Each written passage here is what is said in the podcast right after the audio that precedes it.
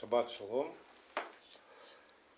Мы сегодня продолжаем познавать сердце нашего Господа. И Бог просвещает всякую тьму нашу лицом своим. И Его лицо – это Ишо Машех, живое Слово. Сегодня в нашем сердце это Слово оживает. С каждой новой порцией, с каждой главой Торы – с каждой главой Писания. Мы оживаем, мы исправляемся, мы исцеляемся, и Бог наводит порядок в нашей жизни, во всем. Во всем, где у нас был непорядок. Сегодняшняя порция, недельная глава, называется Китиса.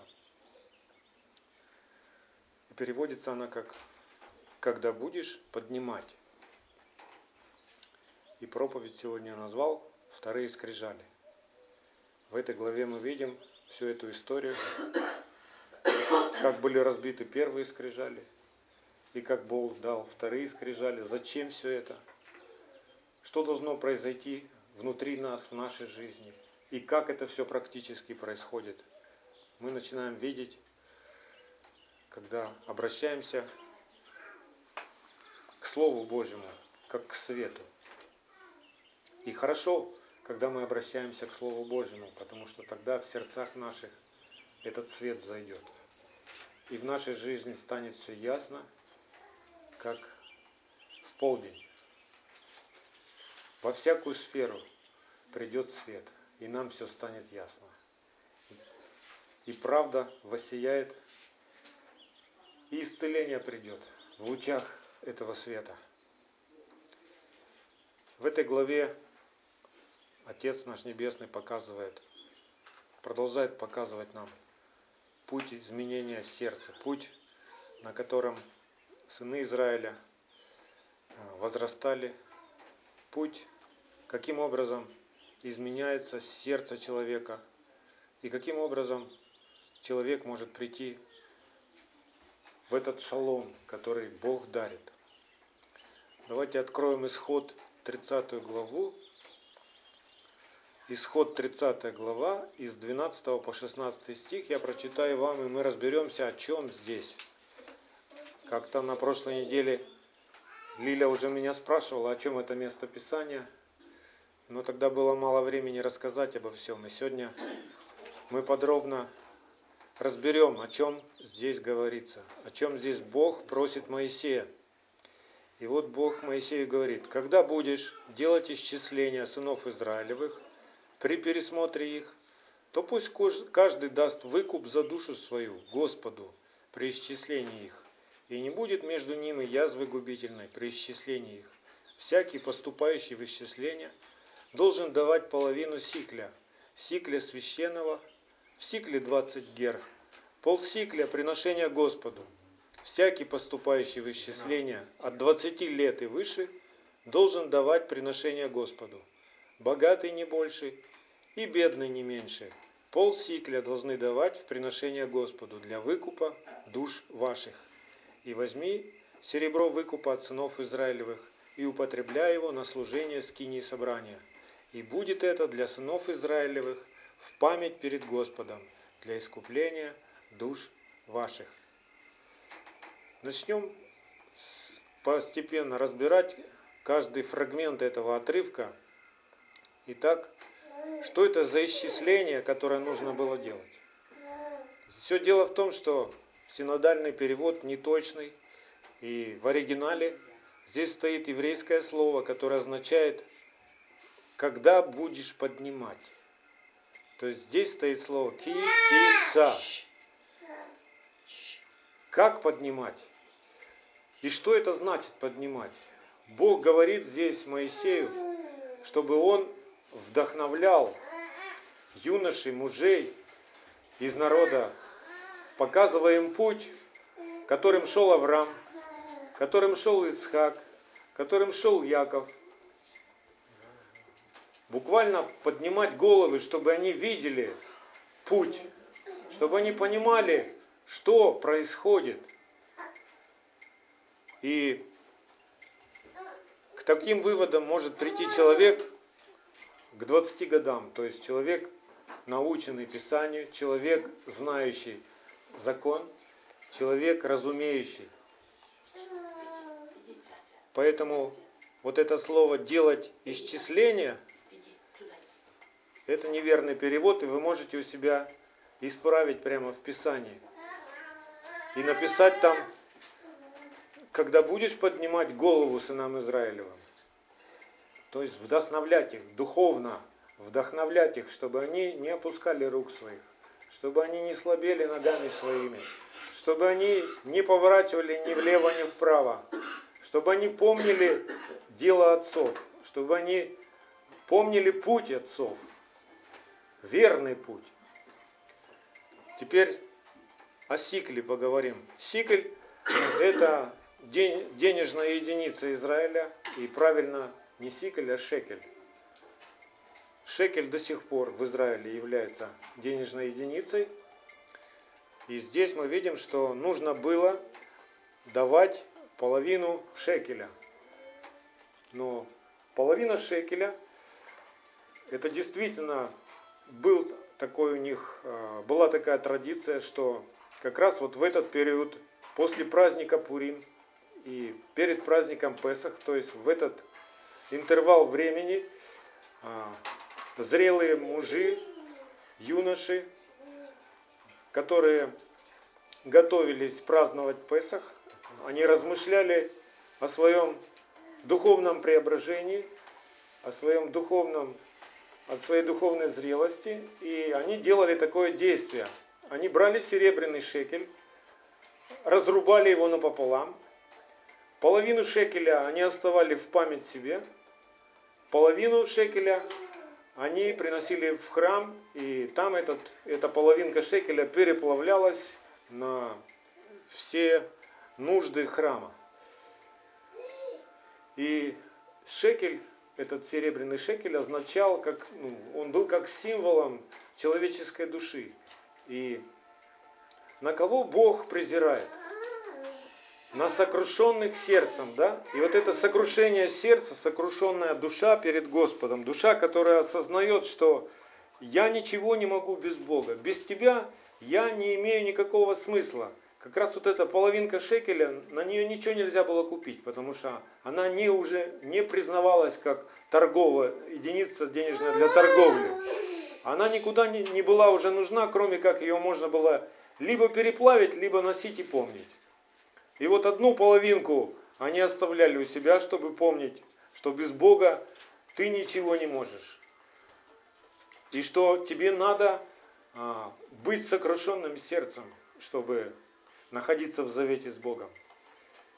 И другую половинку приносили, чтобы переплавить, ты должен понимать, что ты должен быть переплавлен. Вся твоя дикая, буйная, необузданная, плотская природа должна быть переплавлена, сожжена в огне закона. Плавили тогда в огне. И огонь, мы знаем, что огонь это символ закона.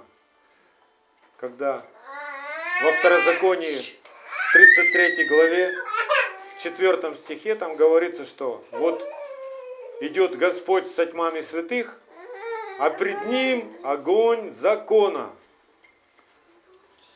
И если мы хотим иметь отношения с Господом и быть с Ним в завете, невозможно быть с Ним в завете, если ты не в огне, если ты боишься огня закона, если закон для тебя чужд и пугает тебя.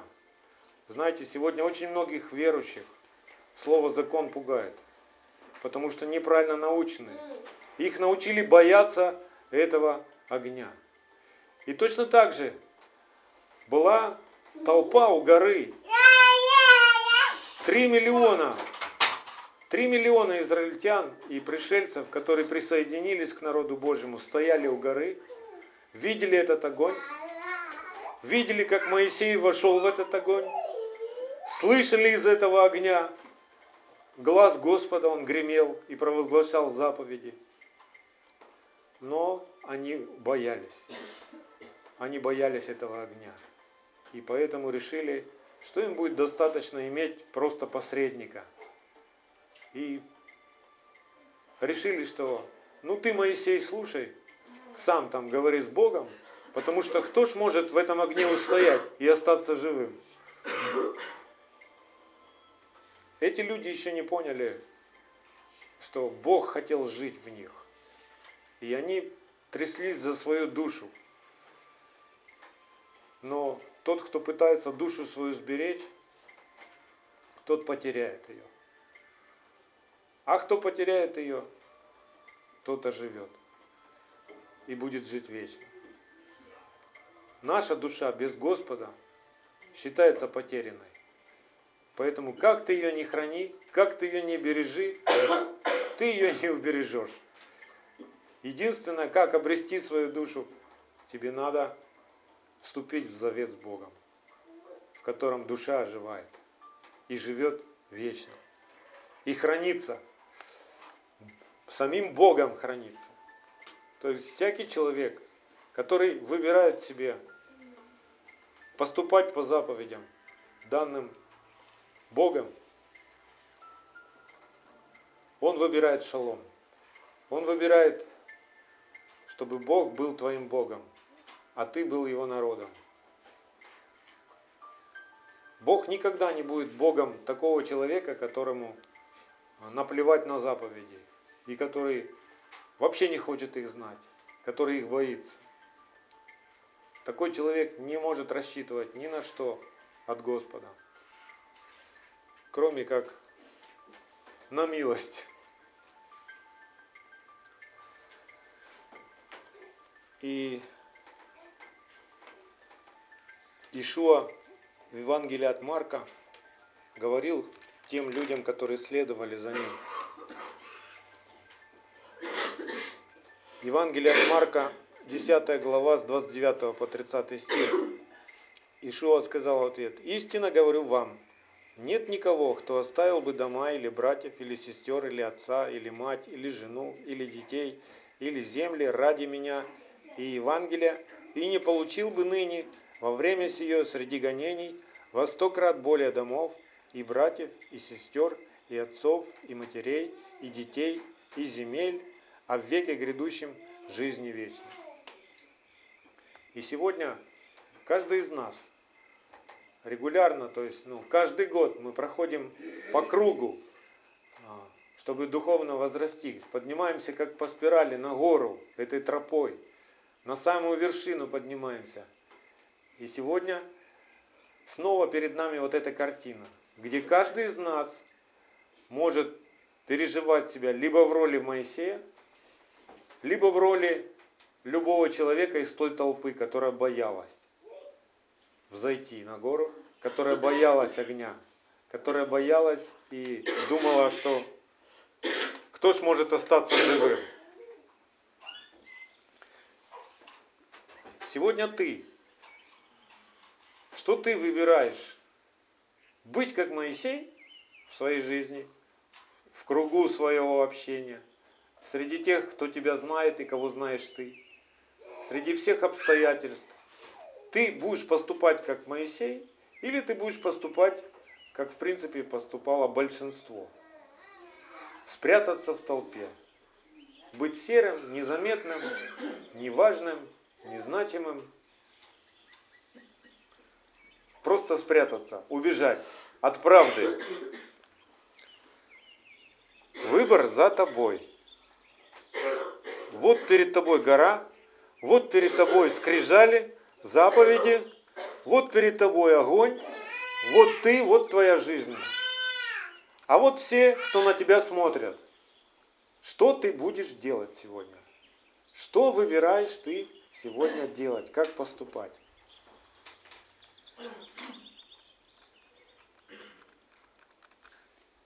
И в этой главе мы видим, что первые скрижали, которые Бог дал Моисею, а, мудрецы Торы говорят, что а, скрижали, ну, чтобы образно мы представляли, на что это было похоже, это было две каменные плиты, размера полметра на полметра каждая.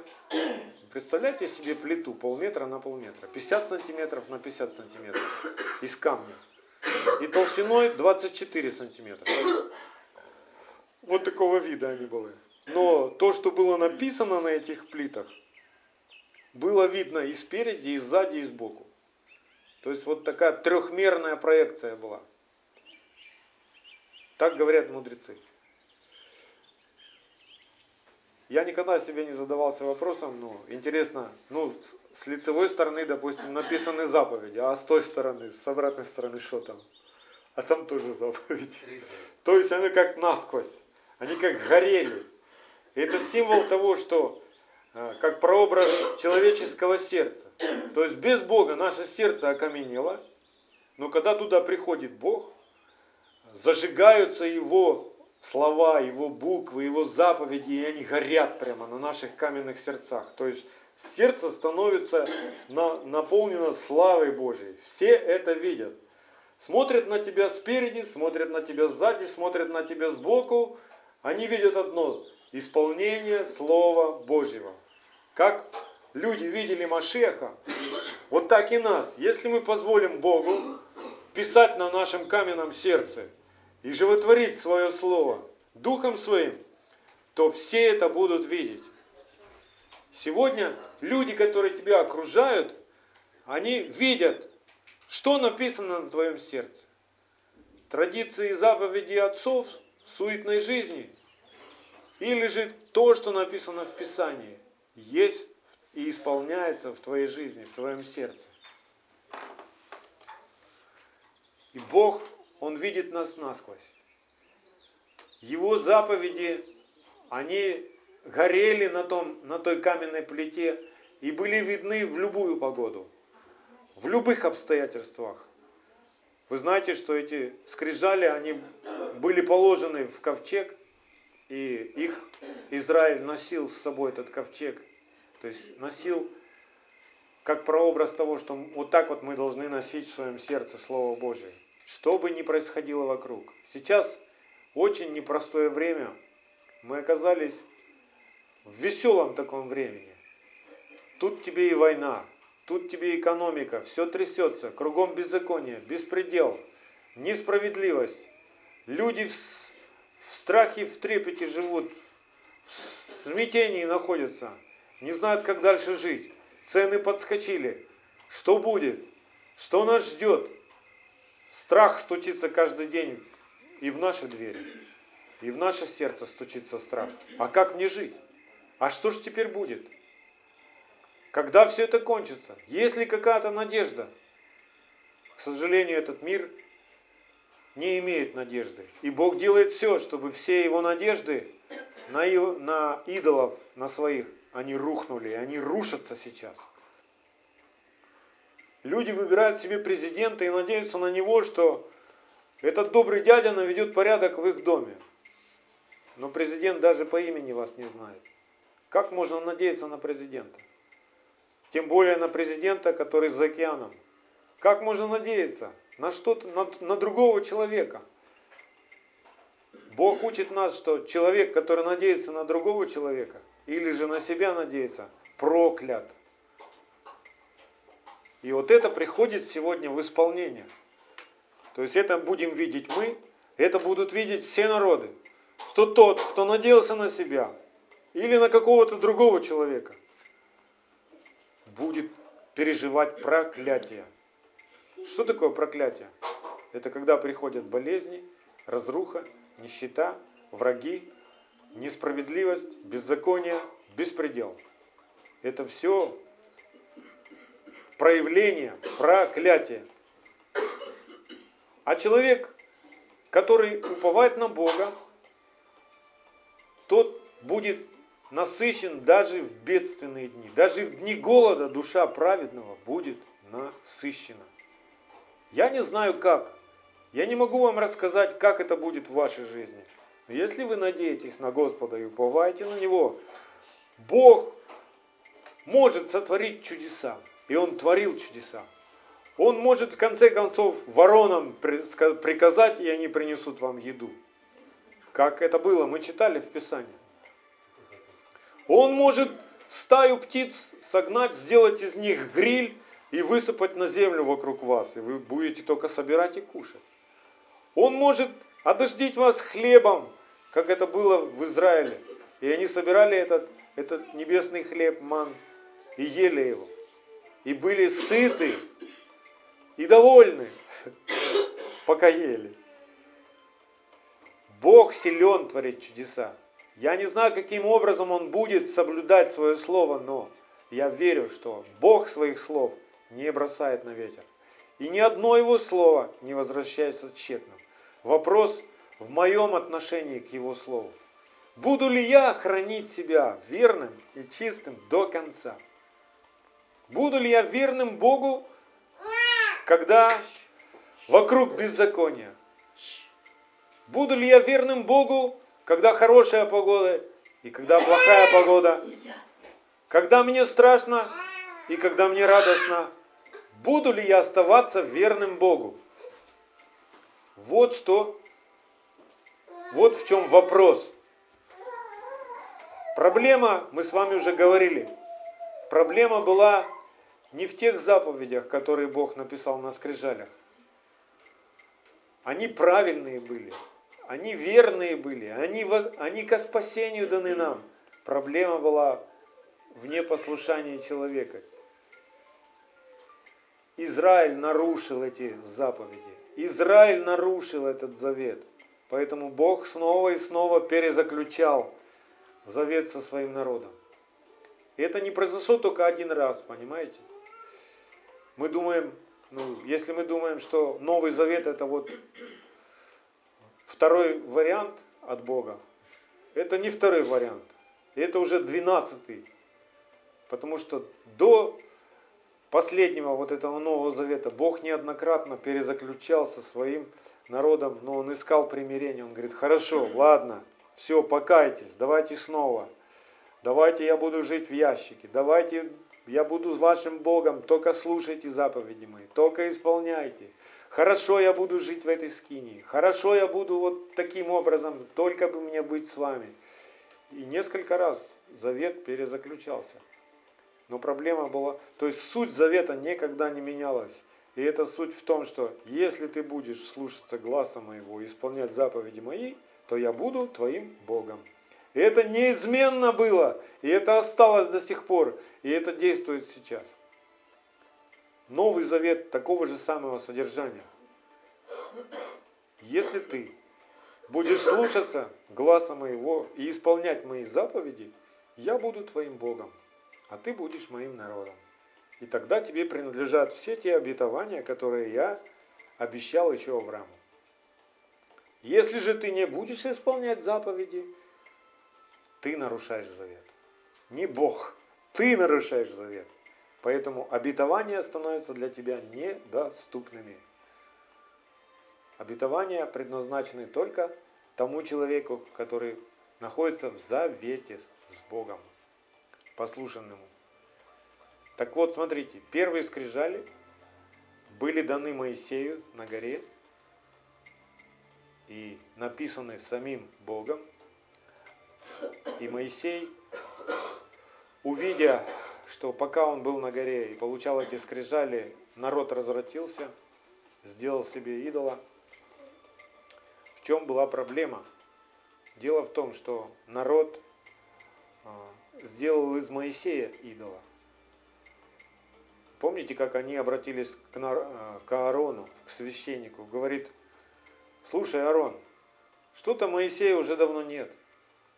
Давай сделай нам Бога, который бы ходил вместе с нами, и нам было бы хорошо. Сделай нам идола. То есть люди склонны, если человек не отдает свое сердце Богу и не находится в завете с Богом, он будет искать какого-то идола.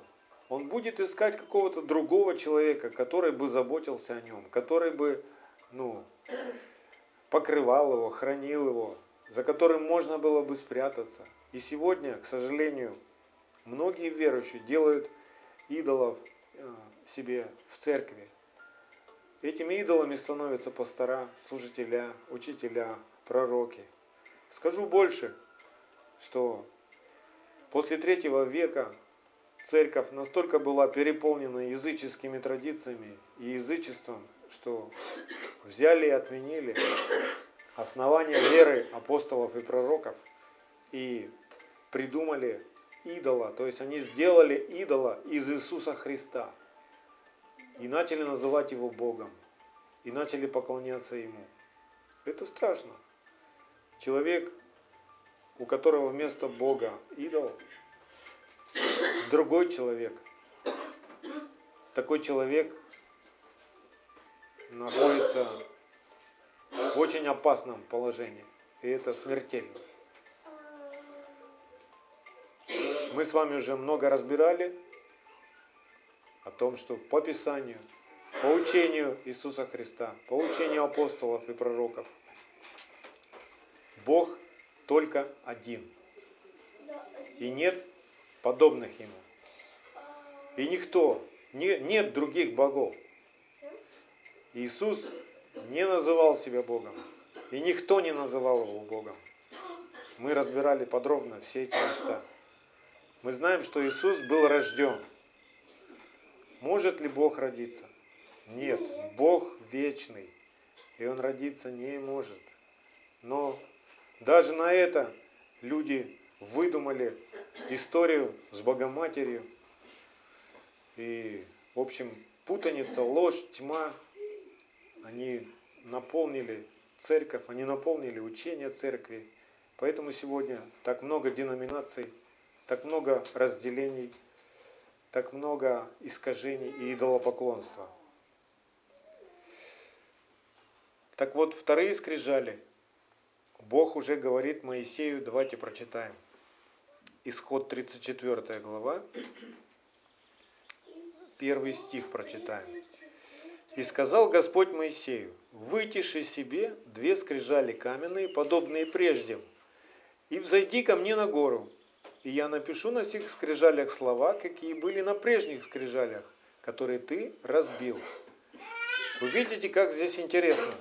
То есть вторые скрижали Моисей должен был приготовить уже сам.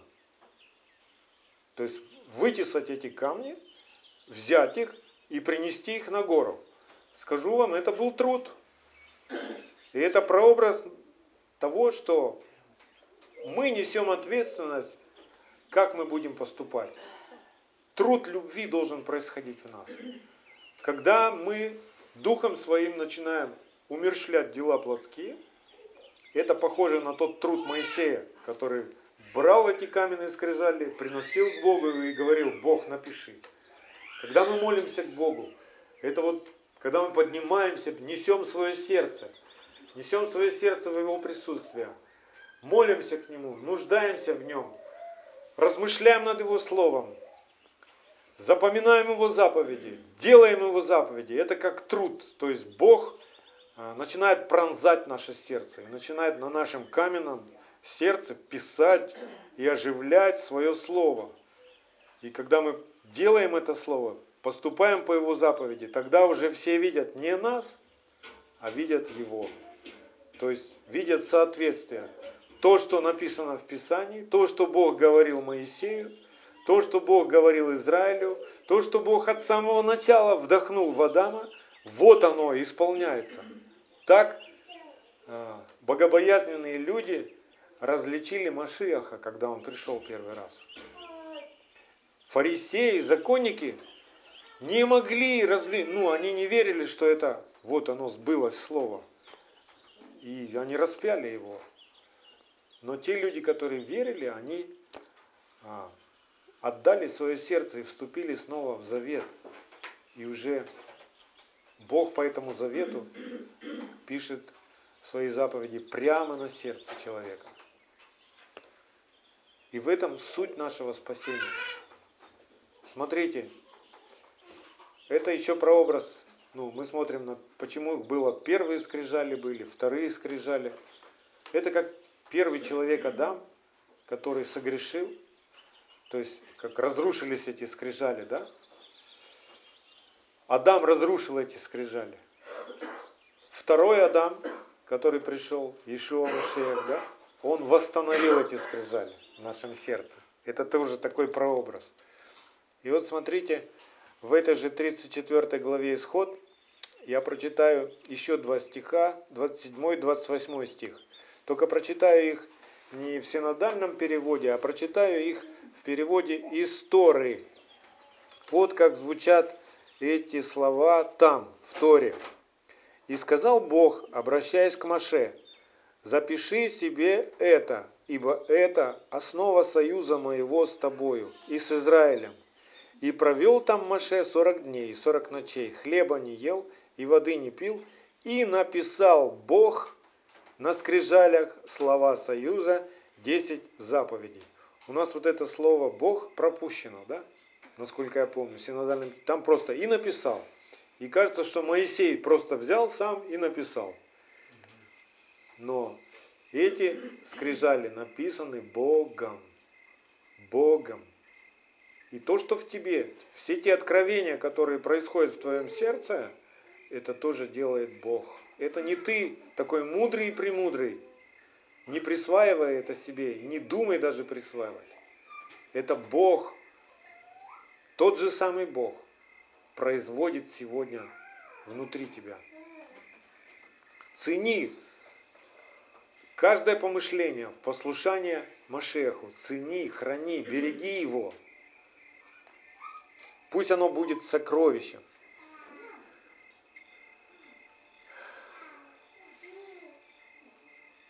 Идем дальше.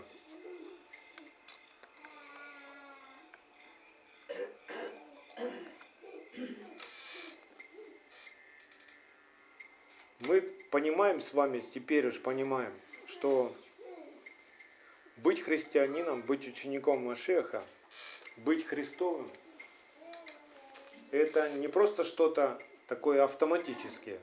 Как бы я ни жил, я все равно Христов, да?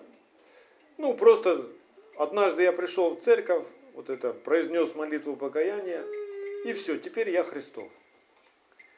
Христов только тот, кто производит этот труд, труд любви, кто разбирается со своей плотью и распинает плотские помышления, распинает дела плоти, распинает свою плоть. Вот только тот Христов. Так и написано в послании Павла к церкви, но те Христовы, кто распяли свою плоть со страстями и похотями. Вот те Христовы. И мы понимаем, что это тоже не труд одного дня. И это не единичное событие распинать свою плоть. Это труд каждого дня. И Павел писал, я каждый день умираю. Каждый день ко мне приходят злые мысли, Каждый день ко мне приходят мысли, неугодные Богу. Каждый день. И мне надо, как стражу, бодрствовать. Какие мысли я буду исполнять. Различать. Это от Бога ко мне пришло желание. Или это моя ветхая природа хочет жить опять. Поднимает голову и хочет царствовать. Когда приходит желание бунтовать против Бога, против заповедей, против исполнения и против всякого добра. Я понимаю, что это ветхая природа моя. И что мне надо ее сделать? Позвать дяденьку какого-нибудь, чтобы он дал мне таблетку, или чтобы возложил на меня руку. Нет, мне надо принять решение. Я не буду так поступать. И это крест. Вот это и есть этот крест, о котором Иешуа учил своих учеников. Кто хочет за мной следовать, но несет креста своего, тот недостоин меня. То есть ты можешь всю свою жизнь потратить, чтобы ходить за Христом. Всю свою жизнь потратить, чтобы просто читать Писание, приходить а, в собрание, молиться к Богу. Но если ты не изменяешься от всего этого, то все это тщетно. Если на тебя это не производит никакого действия, все это тщетно. Заповеди остались снаружи тебя. Как и в толпе. У Моисея эти заповеди были внутри, в его сердце были, живые. И люди, видя его, просили закрывать лицо, потому что его лицо сияло. И сегодня, ну вот, я говорю, каждый из нас стоит перед выбором. Либо то, что я читаю, останется снаружи, я буду его знать, я буду на него смотреть, но не буду делать. Это один вариант. Тогда вся моя жизнь просто тщетна. Я ничего не понял. Тогда я остаюсь вне завета. Я только на пороге, чтобы заключить его. Если же я выберу делать то, что Бог написал, и начну это делать и хранить, тогда завет оживает, тогда Бог будет давать мне эту силу, эту благодать. Я буду переживать, как велико могущество Его во мне. Я буду переживать то же самое, что переживал Иешуа Машех. Вот человек, плотской человек, так устроен, что нам всем нравится слава. Это Бог нас так сделал. То есть слава это, это что-то, что восхищает нас. Да? И плотской человек, глупый человек, ищет легкой славы. Ну вот легкого успеха, быстрого такого, чтобы не надо никаких жертв, чтобы так вот просто кто-то помолился или а, как в сказке я волшебной палочкой махнул, и раз я другой стал. И вот, ну вот, чтобы так вот как бы без всякого труда, без всяких страданий что-то вот во мне изменилось, вот так вот. Зачем мне эти страдания? Я хочу, чтобы вот лег такой грешник поспать, проснулся уже праведник. Вот хочу так вот. Проснулся, и я уже такой весь святой. Но так не бывает. Мы читаем все те э, записи о жизни Иешуа Машеха в Евангелиях, да? До нас дошли и переведены четыре Евангелия. На самом деле этих Евангелий очень много. То есть очень много свидетельств людей, которые видели Машеха и переживали встречу с ним реально. И они описывали его жизнь. И все, что он делал, просто ну, достойно восхищения. Оно восхищает нас. Но мудрый человек, он понимает, что это не просто так само по себе происходило.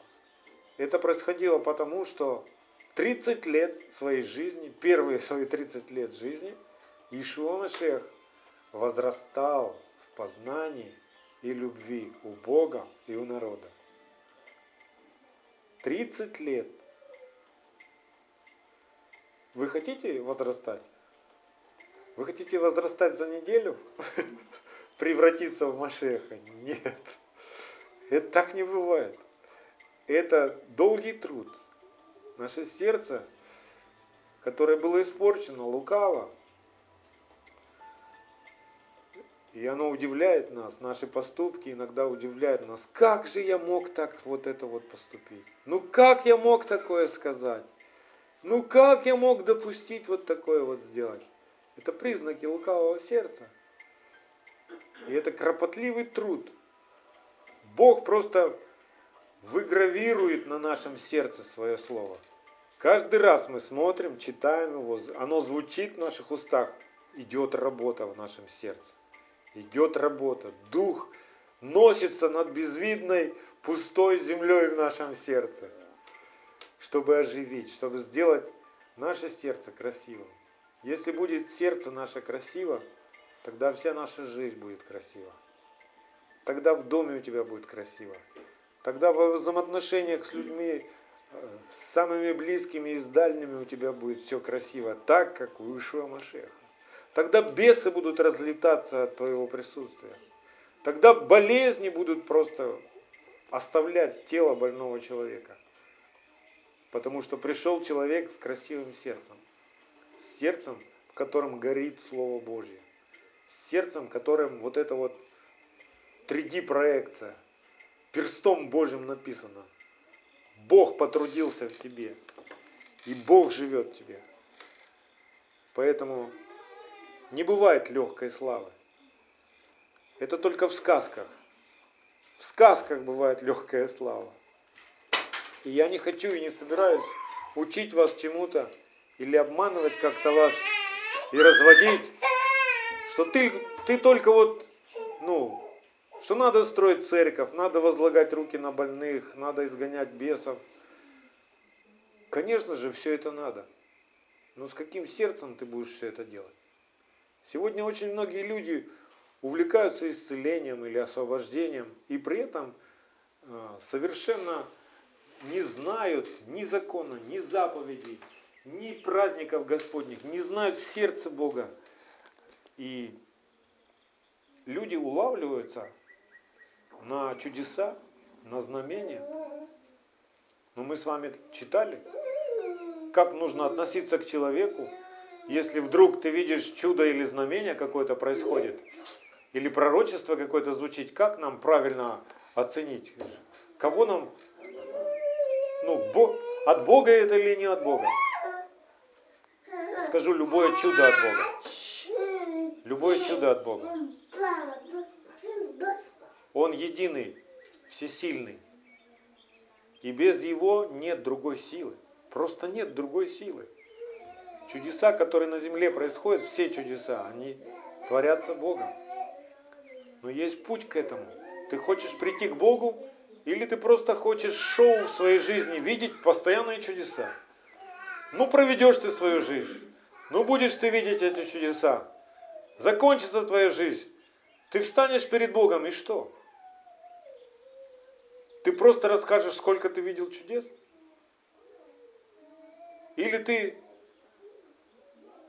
скажешь, Господи, вот сердце мое, вот все, что ты говорил делать и исполнять, я исполнил, как Авраам. Все уставы твои, все заповеди твои, ты учил меня. Я изменялся, я старался. Бог скажет, иди ко мне. Вы знаете, что всех нас ждет награда на небесах? Вот Бог так устроил, устроил человека, а, вот что, ну нам приятна награда какая-то, да? Вот человек так устроен, что ему приятно, когда а, его поощряют, когда ему говорят комплименты, когда ему дарят подарки, когда его награждают. И вроде бы, ну что нужно спасенному человеку? ну, остался жив, попал в Царство Божие, что еще? Так нет же, Бог говорит, я еще там тебе и награду приготовил. Представляешь?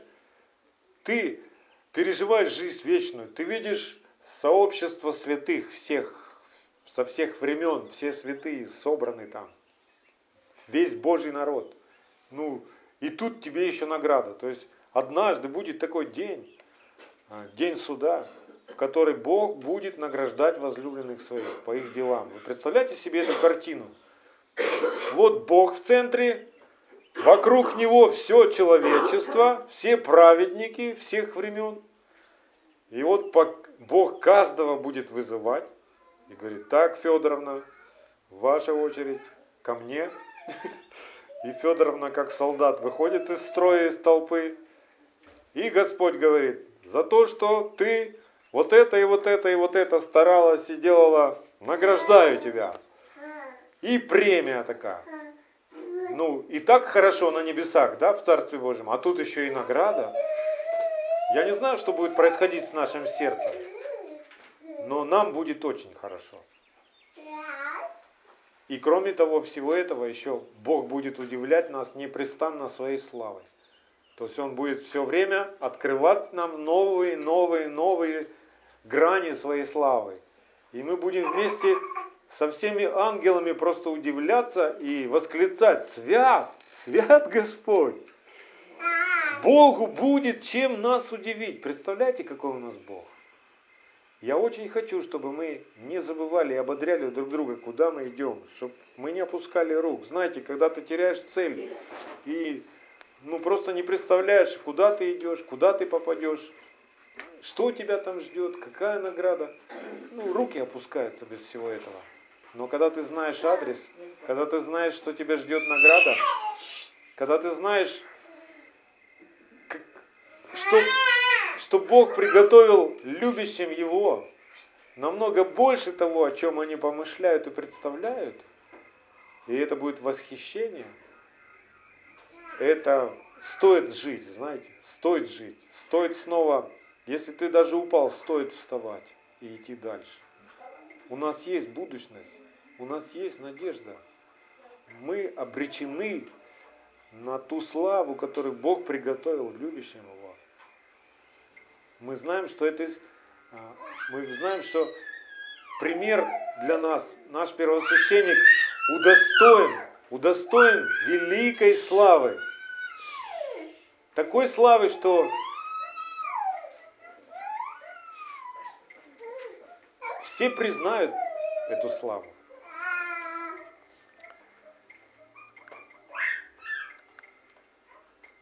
И что еще хочу сказать?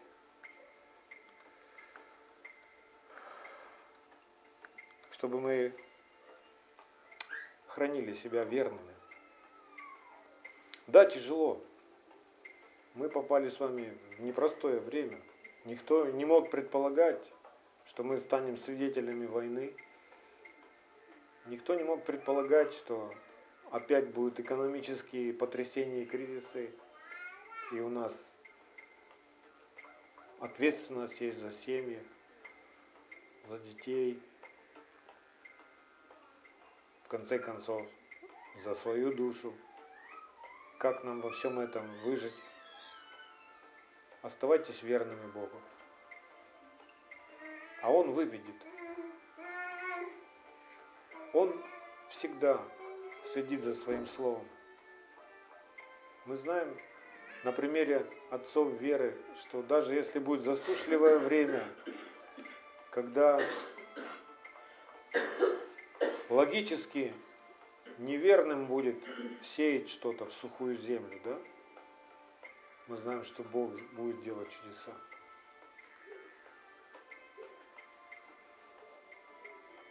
Мы попали с вами в такое время, когда, ну как бы, мы можем это слышать, и такие желания будут стучаться в наше сердце, что да что вот этот Бог, ну, ну что теперь он сможет сделать? Как жена Лота, да? Говорил. Ой, жена Лота. Жена Иова. Говорила, ну что тебе? Похули Бога и умри. Все, финал. Все разрушено, все потеряно, и тело еще болит. И все друзья отвернулись, и все. Будут приходить такие мысли. И чтобы устоять в день злой, если в твоем сердце есть завет с Богом, если в твоем сердце ожило его семя, храни это семя. Я не знаю как, но Бог проведет тебя, даже если тебя бросят в печь. В этой печи тогда волос ни один не опалится, и одежда твоя будет цела. И в этой печи он будет вместе с тобой. И если тебя кинут в ров со львами, львы не прикоснутся к тебе, если ты остаешься верен Господу до самой смерти. Поэтому давайте выберем с вами идти путем Авраама, идти путем Исхака, Якова, идти тем же самым путем, которым вел Моисей весь Израиль. И не просто ну, как к прогулке относиться такой. Ну, куда нас поведут, туда и пойдем. А со, с осознанием сердца, чтобы в нашем сердце наши поступки, наши решения были такими же, какие были в сердце Моисея, а не в сердце тех людей многих, которые были в толпе. Аминь. Пусть на нашем сердце вот эти вторые скрижали, то есть первые скрижали были разбиты, но вторые скрижали нужны, чтобы, ну, без скрижали куда? Никуда. Куда мы без Бога? Куда мы без заповедей? И вот эти две половинки шекеля, это тоже символ первых скрижалей и вторых скрижалей, чтобы мы понимали, что без Бога мы никуда. Аминь. Боже, мы благодарим Тебя сегодня, и пусть Слово Твое оживает в нашем сердце. Пусть Слово Твое растворяется в нашем сердце верою. Чтобы Слово Твое не было тщетным в нашей жизни, но чтобы оно исполнило то, для чего Ты его послал. Пусть Твои заповеди станут живыми в наших сердцах, а не просто снаружи нас, перед нашими глазами и в наших устах. Пусть Твои заповеди станут нашей жизнью в Ишуа Машехе. И по слову Твоему, Отец, мы видим и переживаем и верим, что всякое благо к нам приходит от Тебя. Ты заботишься о нас, обо всем. Ты самый заботливый Отец. И в самое трудное время Ты накормишь нас, оденешь нас и сохранишь нас от многих бед, от многих гибельных язв. По слову Твоему, чтобы в доме Твоем всегда была пища, приносим приношение десятины. И пусть окна небесные будут открыты, пусть благословение с избытком проливается в нашу жизнь, все пожирающие проходят мимо, пусть имя Твое нарицается на нас – так, чтобы все остальные народы увидели, убоялись и преклонились перед Тобой. Вишуа Машехи. Аминь. Аминь. Вот такая вот у нас история, ребята.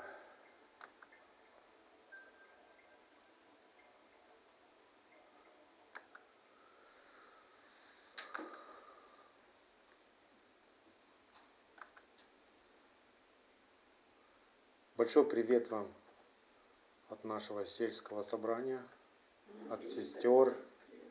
Все, буквально все передают огромный привет. У нас там новая присоединилась к нам сестра. И она так уже ну, загорелась, ей все нравится, все понятно.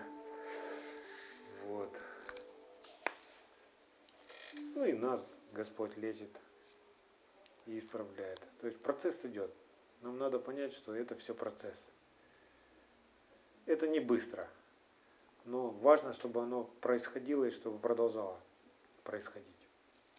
Хочется, чтобы за раз, раз, и я такой стал весь правильный. И весь такой послушный. Мы даже на своих детях знаем, сколько надо ребенку сказать, может быть даже взять лозину, чтобы он сделал правильно так у него какой разум и какой у нас уже, да? У него какой опыт жизненный, какой у нас. Сколько мы насмотрелись, наслушались, напривыкались, и сколько он привык. Не удивляйтесь. Пусть Бог трудится в наших сердцах. Как в том кино говорят, и тебя вылечат, и меня вылечат. Там, оказывается, в прошлый раз мы какую-то кнопочку не нажали, сохранить надо как-то. И не записать.